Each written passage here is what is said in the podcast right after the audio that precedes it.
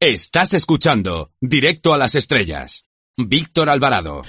Ahora si les parece conectamos con el planeta Radiocine para ver qué nos tiene preparado nuestro compañero, nuestra antena de plata, nuestro gran sabio del cine. Hola Antonio Peláez con Z, ¿estás por ahí? Qué fuerte me parece.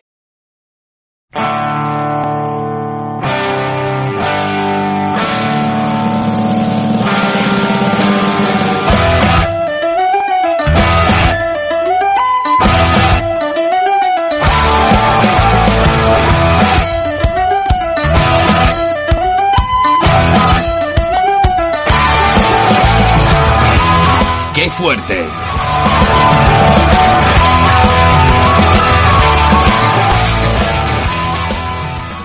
Torturar a un niño es algo que en principio no haríamos en la vida real, pero amigo, cuando hablamos del mundo del cine mm, parece que la cosa cambia, o por lo menos en el Festival de Cannes de este año.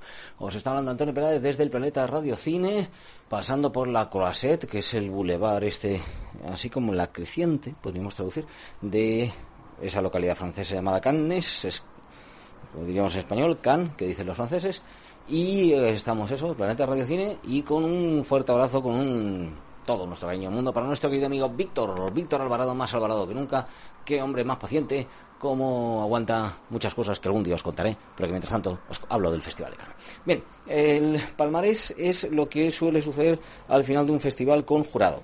Y a veces pues sucede que está bien, que está mal, que cosas de estas. Bueno, pues este es un palmarés, es un palmarés.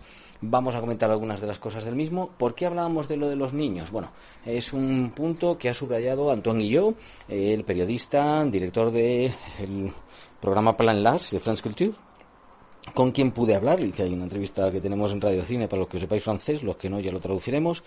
Y que bueno señalaba eso eh, la cantidad de películas eh, quizá pesimistas esto ya es una tradición en Kant no entre el pesimismo el nihilismo y el pseudocomunismo porque claro el comunismo tiene algo de positivo bueno si hacemos estas cosas todos seremos iguales pero esto ni siquiera en fin eh, menos reflexiones vamos a, a lo que vamos en cualquier caso este año, si oponemos lo que es nihilismo pesimismo con un cierto optimismo o una llamada a la acción, pues estaría entre La Palma y el Gran Premio del, del jurado, según algunos. Mm, para mí, eh, hay poquitas cosas que em, empujen a la acción o que iluminen en cuanto al espíritu humano en el festival de este año. Ha habido años en que los ha habido, de Dioses y Hombres es una estupenda película, por ejemplo, que, que mostraba.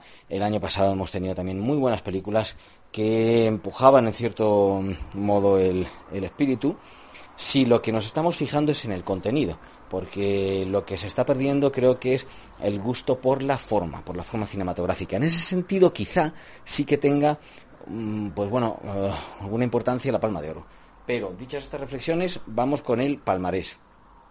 Y que, bueno, incluye el mejor corto, como lo hemos visto, lo dejamos, pumba. La eh, mejor película para la crítica ha sido 120 latidos por minuto, Roman Campillo. Y entonces con esta ya empezamos un poco, venga, con la valoración del palmarés, porque es también el Gran Premio del Jurado y es la película que sobre todo ha gustado más a los periodistas franceses. Es una película en la que se habla de este movimiento que era para concienciar sobre el SIDA, ACTAP, pero que, bueno, pues como otras películas que he habido en el Festival de Cannes, tiene escenas de sexo muy explícitas. Yo cuando empiezan a decir que las escenas de sexo están muy bien rodadas, pues es que no sé, mmm, pienso que, que, va a haber algo como absolutamente innovador, que a lo mejor van a empezar a salir pues estrellitas de los juletes de la gente que aparece y demás, pero mmm, al fin y al cabo no, es un poco lo de siempre.